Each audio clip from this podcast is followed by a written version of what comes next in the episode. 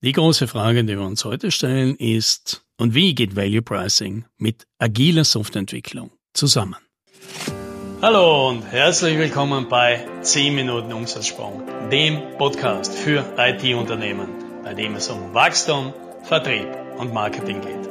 Mein Name ist Alex Rammelmeier und ich freue mich, dass Sie dabei sind.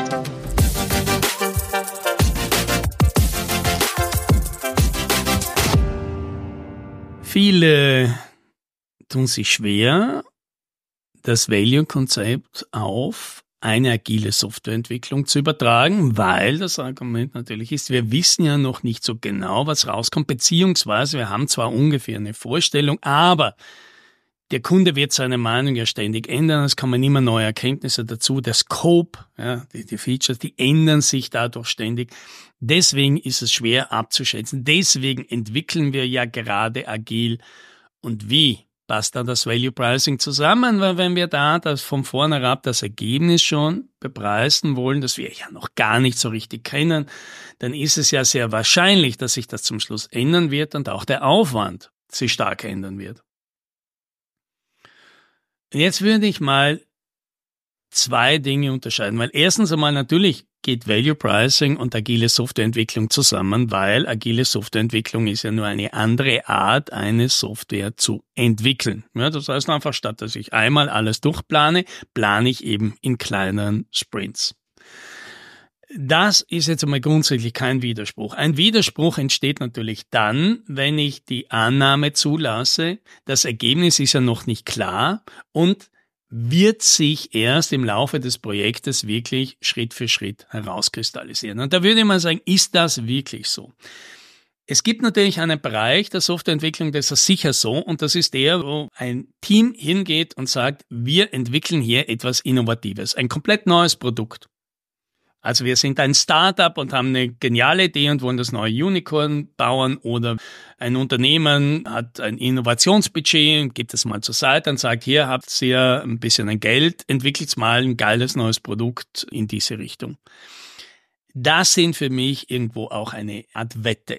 Das heißt, Leute gehen in ein Experiment hinein, setzen ein Spielgeld auf den Tisch in der Hoffnung, dass sie damit den Jackpot knacken. Und dann würde ich sagen, machen diese ganzen agilen, leanen Ansätze sehr viel Sinn. Und was keinen Sinn macht, ist ein Value Pricing darauf aufzusetzen. Zumindest glaube ich, da verkleidet man dann den Wolf als Schaf. Das macht dort keinen Sinn. Also alle, die so eine Anforderung haben, würde ich sagen, da ist Value Pricing nicht das Erste, an was ich denken würde. Die meisten Softwareprojekte haben aber nicht diesen Charakter. Die meisten Softwareprojekte haben das Ziel, dass ein Unternehmen ein bestimmtes Problem lösen will. Ja, es möchte halt ein, ein, Kundenportal haben, um den Kundenservice zu verbessern oder die Aufwände im Innendienst oder im Service zu verringern. Oder sie möchten einen Prozess, der derzeit über viele Stellen und viele Dokumente und so weiter digitalisieren und damit alle Vorteile nutzen, die eben diese Digitalisierung bringt. Ja, oder sie möchten ihre Produkte jetzt eben online anbieten in einer Art komplizierten Webshop und so weiter. Ja, in all diesen Fällen wollen diese Kunden ja keine Software, sondern sie wollen die Vorteile, die diese Software für sie bietet. Ja, das Ergebnis, dass diese Leute kaufen, den Wert, den diese Leute kaufen, ist keine Software, sondern das ist das, was zum Schluss rauskommt, wenn diese Software existiert und hoffentlich so funktioniert, wie man sich das erwartet. Und das ist jetzt ein großer Unterschied. Weil wir wollen ja den Wert eines Ergebnisses verkaufen oder meinetwegen auch ein Ergebnis, aber das Ergebnis, ja, die meisten Anbieter denken, das Ergebnis ist, wir produzieren so eine Software, aber nein, im Value Pricing bauen wir keine Software, sondern Software ist eben das Werkzeug, mit dem wir das realisieren können, wir wirklich verkaufen, nämlich Vorteile für den Kunden. Und da wäre ich jetzt wieder an dem Punkt und sage, ändert sich das wirklich? Ist das wirklich so, dass ich ein agiles Schritt-für-Schritt-Projekt brauche, um dieses Ergebnis festzulegen? Ich meine, das weiß ich doch von vornherein, dass ich, wenn ich jetzt einen Webshop, ein Kundenportal haben will, was ich damit machen will. Was ich an dieser Stelle vielleicht noch nicht weiß, ist, naja, wie genau sollen das ausschauen? Was ich vielleicht noch nicht genau weiß, ist, wo kriege ich welche Daten überhaupt her? Was ich an dieser Stelle noch nicht weiß, ist, ob ich dieses Service vielleicht im ersten Schritt schon anbieten möchte oder erst in einem zweiten. Aber das Ergebnis warum ich das mache, das ändert sich doch in diesem ganzen Prozess nicht. Und was jetzt passiert, ja, die Sorge ist natürlich, aber wenn ich das nicht weiß, die, die ganzen Fragen, die sich da im Laufe des Projektes ergeben, dann muss ich natürlich den Kunden am Anfang die Frage stellen, wann genau ist denn dieses Ergebnis für dich erreicht?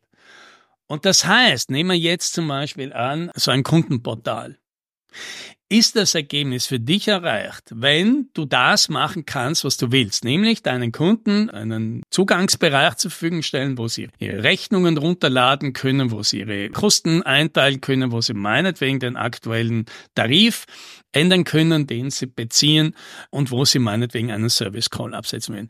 Wenn du das kannst, ist dann dein Ziel erreicht.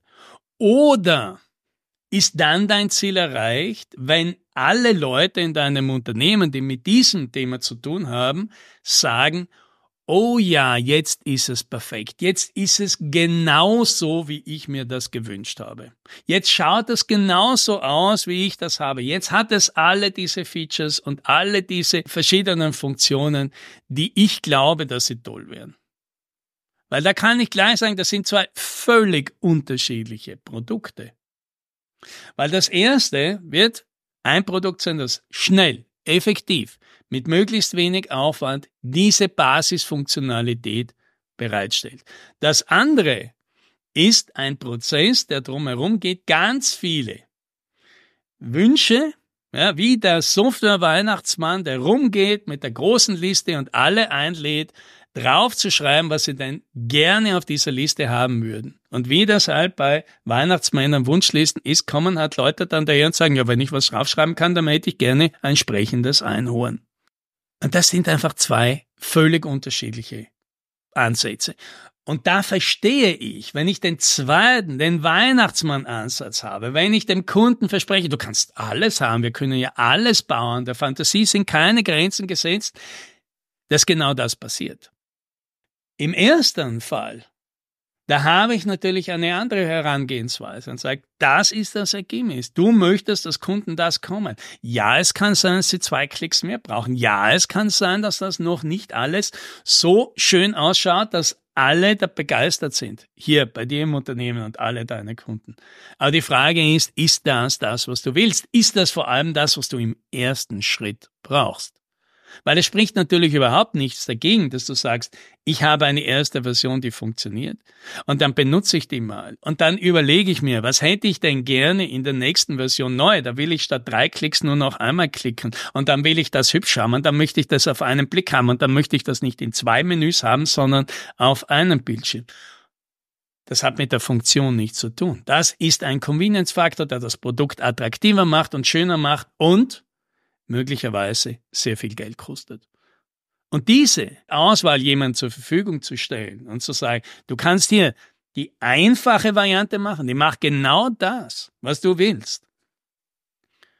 Und die kriegst du schnell, zuverlässig, effektiv zu einem sehr günstigen Preis. Oder du möchtest die ich wünsche mir was Variante. Und wir tun so lange rum, bis entweder das Geld ausgeht oder du sagst, jetzt ist es wirklich perfekt. Die können wir dir auch zur Verfügung stellen, kostet wahrscheinlich zehnmal so viel. Welche von beiden hättest du gerne? Und dann bist du auf einer Diskussion, wo es vielleicht möglich ist, mit dem Kunden sich darauf zu einigen, was ist denn das Ergebnis und dass sich auch in einem agilen Entwicklungsprozess sich nicht wahnsinnig ändern wird. Heißt es, du wirst keine Diskussionen mehr haben über, wie das Frontend ausschauen soll, wie deine Benutzerflächen ausschauen sollen. Nein, die wirst du weiterhin haben. Aber du hast von vornherein festgelegt, wie führen wir diese Diskussion? Was sind die Kriterien und was ist in dem ursprünglichen Angebot, das du, lieber Kunde, ausgewählt hast, denn drin? Und was schreiben wir uns jetzt vielleicht hier auf? Und du machst es erst im nächsten Schritt. Beides ist möglich, sei dir nur bewusst, das sind zwei völlig unterschiedliche Produkte. Ja, das wird, glaube ich, wenn ich das so sehe, in den meisten Angeboten nie besprochen, sondern man geht rein, man kennt sich nicht aus, man fragt den Kunden, was hätte er denn gerne? Ja, und wenn man Kunden fragt, was hätten sie denn gerne, dann hätten sie gerne sehr viel. Viele Dinge, die sie nicht brauchen, viele Dinge, die sie vielleicht gerne hätten, viele Dinge, die aber beim Ende keinen Unterschied machen, viel Geld kosten, das Projekt herauszögern, die Kundenbeziehung belasten und die wir selber vielleicht als Kunden nie gekauft hätten. Value Pricing vermeidet eines, was viele als einen großen Vorteil halten von agiler Softwareentwicklung, nämlich dass du einfach mal loslegst. Das hat natürlich seinen Charme. Die Frage ist, ist das das, was dem Kunden weiterhilft, einfach mal loszulegen, ohne ganz klar zu sein, wann ist das Ergebnis erreicht, das er gerne hätte und wie viel ist es ihm das wert und ihm daraus einen guten Deal zu machen. Das wünsche ich dir. Happy Selling.